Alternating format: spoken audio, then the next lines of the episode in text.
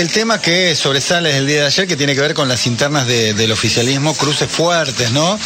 Eh, sobre todo lo que fue la expresión de, Andrés El Cuervo Larroque, funcionario de Kicillof en provincia de Buenos Aires, hombre de la cámpora, pegándole directamente a Alberto Fernández. Y tenemos hace un ratito nomás la declaración de Aníbal Fernández, el ministro de Seguridad, cuando ingresaba a la reunión de gabinete ahí en Casa de Gobierno, que decía que eh, al presidente no lo van a apretar con una declaración estúpida, ¿no?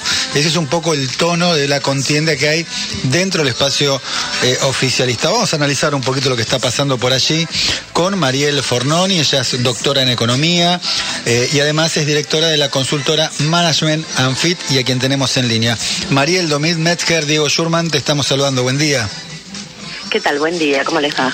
Bien, bien, nos va bien.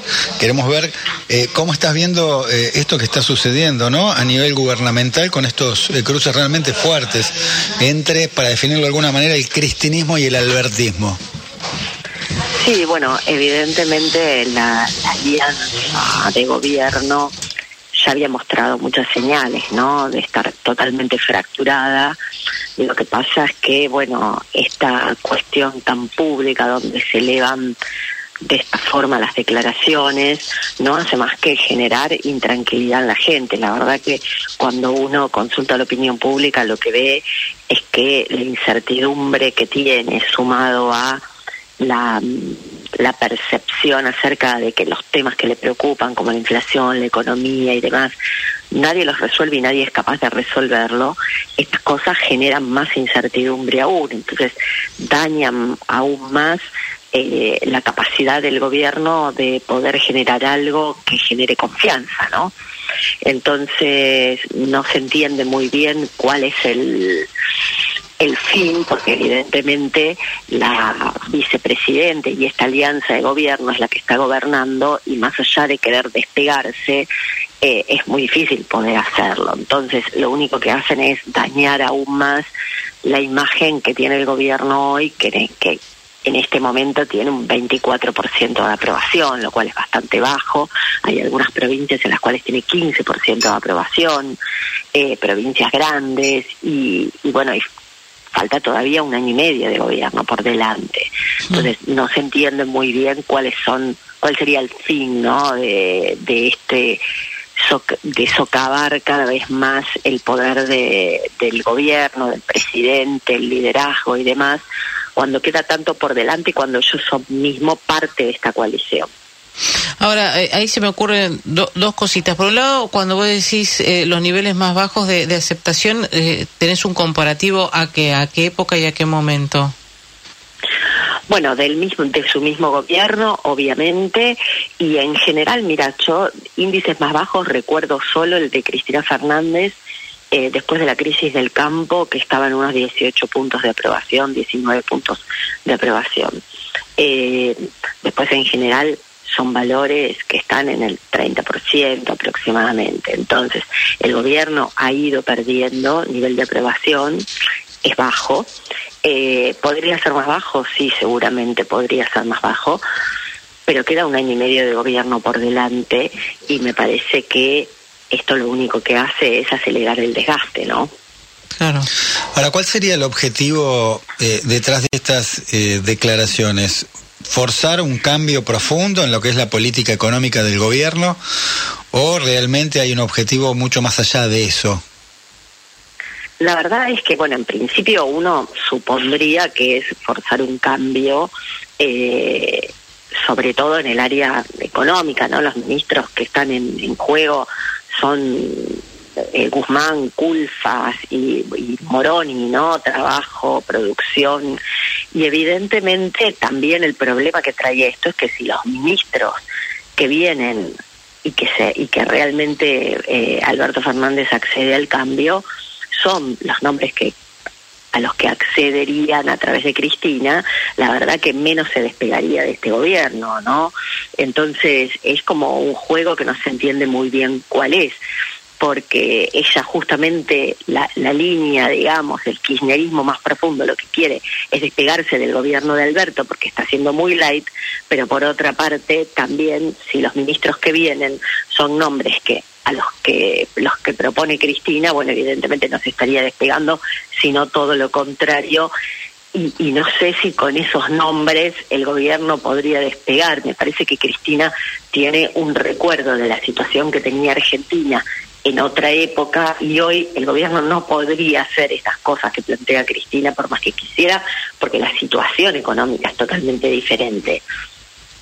Ahora, Argentina está en una posición diferente. Claro, Mariel, ¿qué se discute? ¿Se discute poder real, este, real, eh, a ver quién tiene más poder, Cristina, Alberto, o se discute, bueno, cuál es la política ejecutiva del gobierno que debe seguir?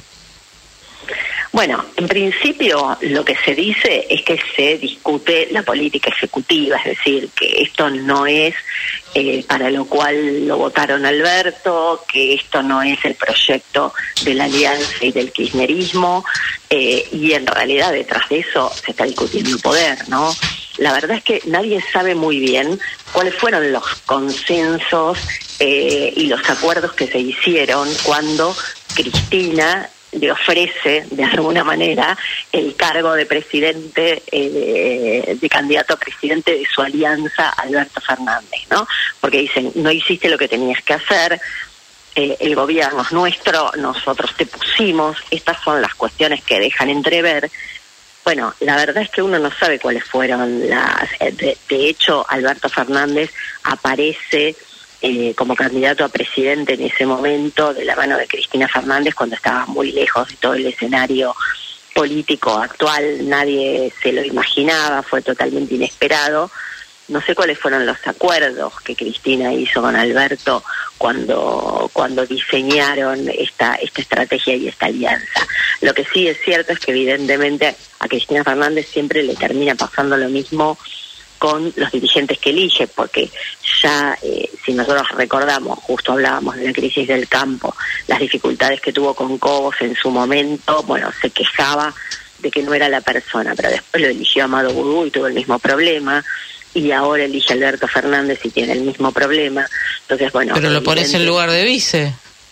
Claro, evidentemente es ella la que la que termina tomando malas decisiones en realidad en relación a, los dirigentes que elige para acompañarla o bien después no soporta esa, esa pelea de poder, ¿no? Lo que pasa, me parece, ¿no? En general, en los frentes, el presidente termina teniendo el liderazgo de ese frente, y en este caso en particular, por la manera en que se presentó la situación, donde Cristina no es la presidenta, sino la vicepresidenta, bueno, hay un liderazgo que es muy fuerte en la vicepresidencia y que por ahí no lo tenía el presidente, ¿no? Es muy particular la situación. Es muy particular la situación. Una tiene los votos y el poder, y el otro tiene el cargo. Entonces, es muy complicado. Vos fíjate que la mejor época de Alberto Fernández en términos de liderazgo fue cuando comenzó la pandemia, eh, que, que bueno, parecía como que él tomaba las decisiones, que era él, y Cristina estaba totalmente corrida del escenario.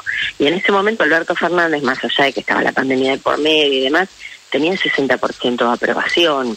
Cuando Cristina empezó a aparecer y Alberto Fernández empezó a tomar decisiones que no iban en relación a lo que eh, él había dicho unos días antes, eh, por ahí son casos muy puntuales, pero bueno, fue un caso en Santa Fe, eh, cuando, bueno, hubo algunas situaciones muy concretas, ya promediando los dos meses de pandemia, donde de alguna manera empezó a decir cosas que no era lo que le había planteado. Cuando Vallejos dice el tema de eh, de las expropiaciones y sale la expropiación de, Vicentín eh, y ahí aparece Cristina en escena y su liderazgo empieza a decaer y nunca más lo pudo remontar a partir de ahí fue solamente en caída y yo creo que de su misma alianza socavan fundamentalmente su poder más allá de con la gente. Lo que pasa que ahora mm. es muy difícil de remontar eso. Cuando la gente te pierde confianza, no te la repone un día al otro, ¿no? Totalmente. me parece que eso es lo que le pasa al presidente. Mariel, gracias por charlar con nosotros. No, por favor, a ustedes. Hasta luego.